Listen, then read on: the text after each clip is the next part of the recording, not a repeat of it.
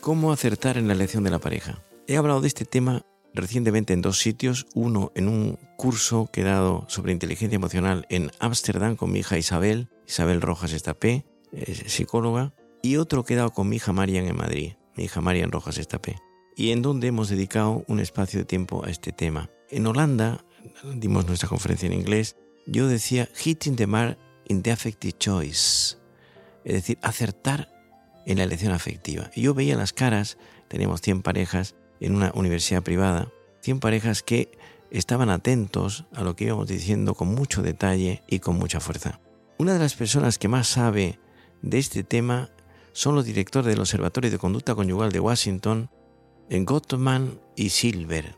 Gottman y Silver tienen un libro que se llama Siete Reglas de Oro para la Vida Conyugal y que han trabajado mucho sobre este asunto. Y ellos han diseñado un test largo que explora el acierto o el desacierto en ese sentido.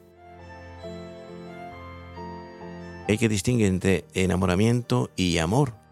El enamoramiento es, eh, decía Ortega y Gasset, uno de los padres del pensamiento español del siglo XX, para el hombre más inteligente que ha existido en el siglo XX en España. En su libro Estudios sobre el amor decía que el amor es una enfermedad de la atención. Es una patología en la cual uno que está atento a muchas cosas se concentra en una dirección. Dice Stendhal, uno de los padres del romanticismo francés, en su libro Sobre el amor, se llama así, dice que el enamoramiento es como si uno va a las minas de Salzburgo y arroja una ramita en las cercanías de la mina y vuelve a los pocos días y se encuentra con que en la estructura de la rama se han clavado unos cristales y extrapola este fenómeno del mundo físico al mundo sentimental. Enamorarse, dice Stendhal, es idealizar al otro. Pones en el otro más cosas positivas de las que realmente tiene.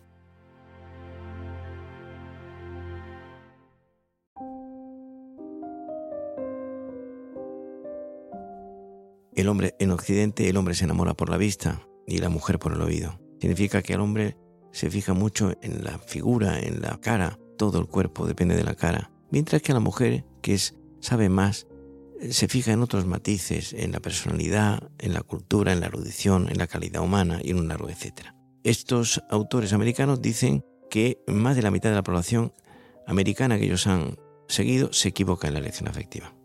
Hay una nota que es que uno elige pareja cuando tiene veintitantos años en general. Claro, en esa edad mm, los árboles no nos dejan ver el bosque. Y eh, dice mm, Don Quijote en las bodas de Camacho lo siguiente, el Quijote se publica en 1605, la primera edición, y la segunda en 1615. Cervantes muere en 1716. Y dice eh, Don Quijote, siglo XVII, el que acierta en el casar ya no le quedan que acertar.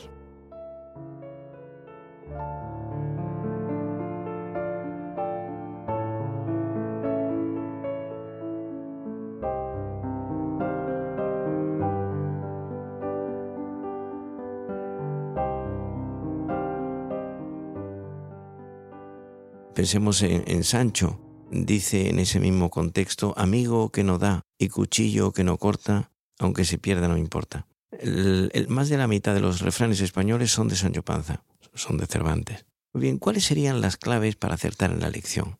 Eh, voy a hacer una cascada de manifestaciones en donde yo quisiera que los oyentes pues eh, dialogaran conmigo y, lógicamente me hicieran críticas y observaciones y comentarios a mis palabras. Y voy a decir con una secuencia fenomenológica, una serie de ingredientes que van saliendo al paso, pero por orden. Lo número uno de entrada es la admiración por el otro. Y la admiración significa que esa persona me produce a mí un detenimiento porque valoro su trayectoria, lo que ha hecho, lo que ha superado y las características de su biografía hasta ese momento. Puedo decir que el anzuelo de entrada para enamorarse de alguien reside aquí. Después viene la atracción, que en el hombre es más física y que la mujer es más psicológica. Muchas veces he dicho yo en petit comité la belleza de una mujer ha perdido a muchos hombres. Pensemos, si el hombre se queda en la belleza estética y no es capaz de profundizar en otros territorios, pues muchas veces al cabo de un tiempo breve aparece el vacío que ha habido en esa relación. Atracción física, atracción psicológica. eh, aquí hablaría yo de la belleza interior, utilizando un concepto clásico que es descubrir detrás de las apariencias lo que hay en ese sujeto. La categoría, la cultura, las formas de vida, lo que anuncia, la autenticidad. Ser auténtico significa ser uno mismo, no tiene tres o cuatro caras, ¿no? Después se produce un fenómeno muy importante y es que esa persona, si la relación va siendo buena, me ayuda a cerrar las heridas del pasado. Es decir, tira de mí en ese sentido y, borra, disuelve todo lo que han sido hechos negativos pasados. A continuación, aparece un fenómeno muy interesante y es que al lado de esa persona el tiempo vuela, eh, no hay tiempo para nada. Esto lo vemos en la gente joven, al móvil, tres horas, dos, tres horas hablando por teléfono y cree que lleva un rato. O sea, un síntoma de que esa relación está funcionando es la rapidez con la que el tiempo psicológico circula. Después, esa persona me ayuda a sacar lo mejor de mí misma. Tiene la habilidad, el arte, el oficio, la gracia de que saca lo que está escondido en el baúl de los recuerdos míos y, tira de él. Después me ayuda esa persona, ese amor que está emergiendo dentro de mí, me ayuda a crecer como ser humano. Me hace mejor. Lo he dicho muchas veces, la mujer hace más humano al hombre, humaniza al hombre, le da calidad humana.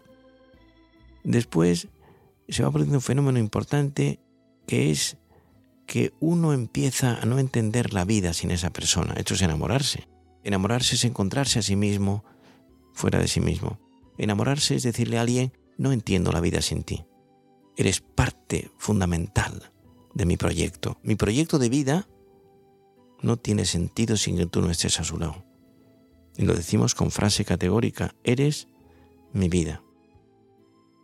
Y finalmente, seguimos en esa cascada, quiero que seas el padre de mis hijos, quiero que seas la madre de mis hijos. Es decir, contigo el proyecto se completa y se redondea en la paternidad. Esa sería la secuencia. Luego queda claro que el amor es un trabajo, el amor es alquimia y magia y códigos secretos y complicidad. Yo, lo he dicho muchas veces, no creo en el amor eterno creo en el amor que se trabaja día a día, en ese sí creo. Y ese eh, significa el, el estar sobre los sentimientos, trabajándolos con esmero, con arte y con oficio.